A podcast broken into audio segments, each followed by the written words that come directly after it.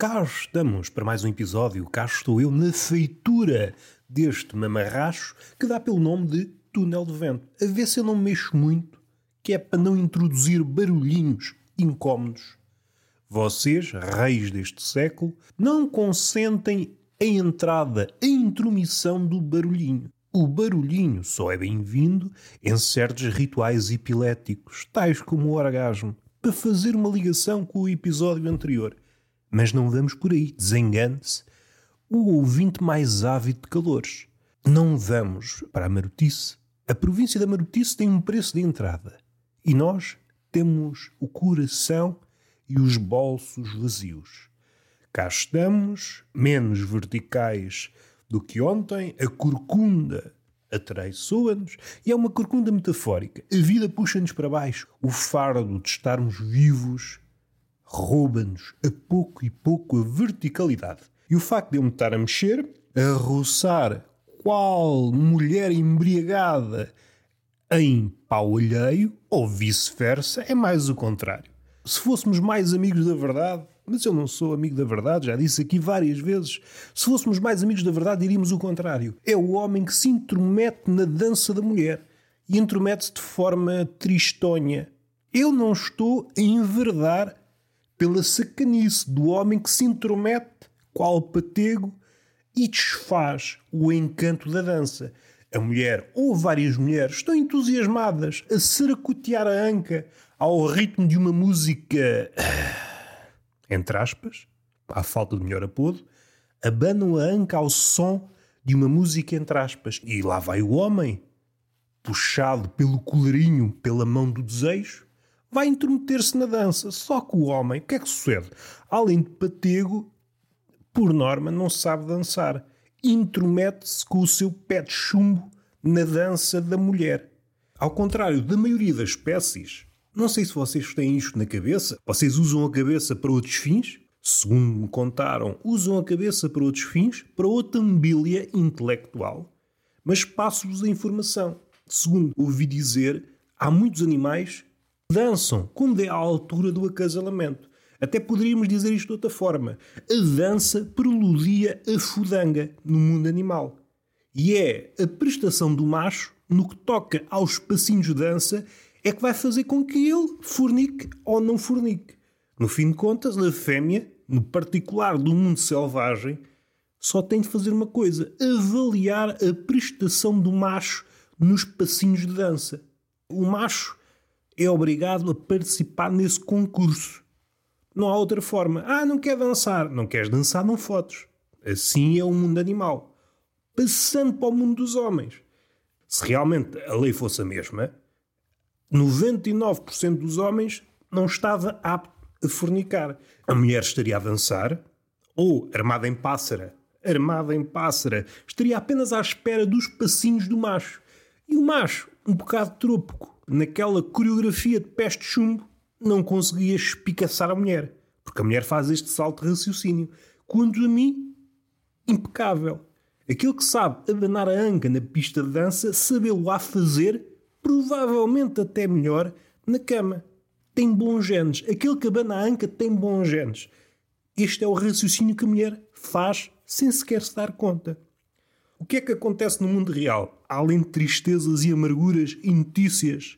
E notícias, oh meu Deus, não sei se vocês sabem, mas o homem típico é licenciado na Escola das Parangonas. Ah, onde é que foste formado? Instituto Superior das Parangonas. Só li as gordas. Nesse particular, o homem contemporâneo não é gordofóbico. Prefere as gordas, as magras, que servem de corpo de texto. É pá, não quer saber. Não tem carne. Eu quero é as parangonas. Eu sou ávido de parangonas. Vamos respirar? A alternativa é pôr o jornal todo em parangonas, letras grandes para tudo. Pode ser que desperte o apetite do leitor comum. Então o jornal são só letras gordas? Sinto-me obrigado a ler tudo, porque isto é informação polpuda. Recuemos um passo e entremos um bocadinho a contragosto no mundo real. O homem tipicamente não sabe dançar. Engana. E daí que usa artifícios, tais como agarrar o copinho. Este é um artifício. O homem nunca sabe onde pôr a mão, a não ser que esteja em casa e está com a mão nos tomates.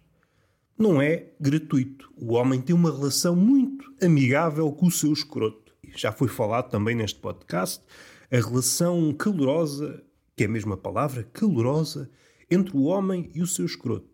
Se as coisas acontecessem da mesma forma que no mundo selvagem, o mundo seria habitado por lésbicas. À sua volta só haveria mulheres dançarinas, o homem era incapaz. Eu sei o que é que vocês estão a pensar. Ah, mas há homens que sabem dançar. Eu não vou para aí, pois queria polémica e não queremos polémicas neste podcast, porque nós somos pessoas civilizadas, melhor, hienas civilizadas. E canibais sofisticados. Comemos o outro, mas é com educação, não é cá com selvageria. É isto que eu tenho para dizer. A mulher perdoa tudo. Vejam bem o coração da mulher que perdoa, que perdoa o homem que não sabe dançar. É um salto de fé. Este não sabe dançar, mas pode ser que. Eis o raciocínio da mulher. O que é que me preocupa nestes dias? É ter orelhas cabeludas. E isto só fica visível quando eu rapo o cabelo. Quando eu tenho um cabelo, ter cabelo é um bocado ousado. Em boa verdade, tenho três ou quatro pintelhos na cabeça. É isto que eu tenho. A minha fortuna capilar é essa. Só que, quando está grande, a coisa mais ou menos passa despercebida. Agora, quando eu rapo a cabeça, fica manifesto que eu tenho umas orelhas cabeludas a minha primeira reação é sentir tristeza. Porque eu estou sempre triste e aproveito a embalagem. Olho para as orelhas cabeludas, pá, que tristeza. Quer dizer que o cabelo que me falta foi todo morar para as orelhas. É pá, isso é muito triste. O facto de estar cabelo rapado dá destaque às orelhas. E o cabelo nas orelhas. Repare, mais uma vez, que tem umas orelhas muito grandes. Do ponto de vista do pelo, eu percebo a jogada. É um sítio porreiro. É um sítio porreiro para estar, ouve-se as coisas.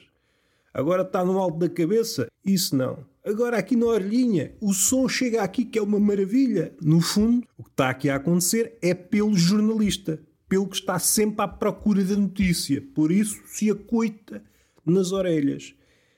Isto é triste, porque eu tenho umas orelhas grandes, tenho uma cabeça grande, Uh, e podia dizer que tinha outras coisas grandes, mas não quero aqui fugir à verdade, mais uma vez, para tocar no jornalismo. Estamos aqui a ser jornalistas, não queremos cá mentiras. Não quero engodar-vos com a mentira, ludibriar-vos. Ah, tenho não sei o que é grande. Não tenho, não tenho. O meu coração é grande. É isto que eu queria dizer, mas mesmo isso pode ser uma patranha. Mas há uma segunda leitura a ter sobre o pelo nas orelhas. É que, como o pelo não para de crescer, eu posso começar a penteá-lo de forma a camuflar a orelha. Ok, tenho pelo na orelha, mas a orelha fica mais pequenina, fica camuflada no pelo, fazendo com que para o outro eu pareça ter umas orelhas pequeninas. Eu acho que é uma vantagem. Se calhar vou por aí. Vou ser conhecido como o cabeçudo de orelhas peludas. Se é um nome que me agrada, epá, antes isso, a chamar-me comediante. Comediante é que não. Isso é que é um insulto que eu não estou para aí virado. Era só o que faltava. Virem ter comigo, eu dizer umas coisas e começarem a rir. Opa, é a coisa que eu mais testo. Contar-me uma coisa, a pessoa não conseguir ouvir até ao fim. Já se está a rir. Ri-se entre uma frase e outra. E uma vez passei-me, enchi a pessoa de porrada. E a pessoa, tu não eras comediante, tu queres subverter as coisas. Então eu estou aqui a ser sério, contar-te a minha vida e tu riste entre as frases. Então, mas estás parvo ou quê? E está feito. Hoje foi um podcast curto. Falei aqui dois temas. Já agora posso falar de outro tema. Uma coisa que me acudiu aqui à memória é um padrão. Ouvi isto há pouco tempo, mas já ouvi várias vezes, e então criei este bolo problemático, que é uma postura que sucede com muita pessoa que é incapaz de estar sozinha porque tem medo dos seus pensamentos.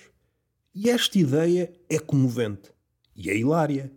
Porque aquilo que faz o homem é o ato de pensar. Então o homem está com medo de ser homem. Epá, deixem-me rir um bocado que eu às vezes não tenho tempo. A vida é demasiado cheia de tristeza. Tenho de aproveitar. Vê vontade e eu tenho de aproveitá-la. Esta ideia de ai, não me deixes sozinho em casa, que eu ainda começo a pensar, faz-me rir. Não me deixes em casa, que eu começo a pensar e ainda crio para aqui uma escola filosófica. Não me deixes em casa, pá. não me deixes em casa que eu não quero ser filósofo, pá. eu não quero ser filósofo. Pá. Alguém que era burro. Podia estar aqui com reviravoltas e piruetas linguísticas. Não, era burro. Uma vez teve que ficar em casa, porque acabou a relação que tinha. Ficou em casa durante semanas. Quando soube, estava entregue aos pensamentos. E ele, oh, o que é que me foi acontecer? Antes cancro. Antes cancro. É que o cancro ainda há tratamento, agora para o pensamento. Isso é a desgraça do homem. Começou a pensar, a pensar. Cresceram-lhe as barbas. Apareceu-lhe uma túnica no corpo. Na noite anterior vestido de pijama. E quando deu conta, estava na rua a palestrar para os outros, tipo Sócrates. Arranjou logo ali os seus discípulos e, quando soube, tinha uma escola de pensamento. Não desejo isso a ninguém. Vocês não se apanhem sozinhos em casa. Convidem alguém. Telefonem aos vossos amigos. É pá, preciso que venhas cá. Então porquê? Estás mal? Estou quase a pensar. E o vosso amigo, se for realmente vosso amigo, vai logo. É pá, não, não, espera aí, não penses, não penses que eu vou já ter contigo. Vamos respirar um pouco. Já nem sei respirar. Isto de ser asmático tira-me esta habilidade inata do homem. Tenho de tirar um workshop para ver se começa a respirar melhor. E está feito. Beijinho na boca, palmada pedagógica numa das nádegas e até à próxima.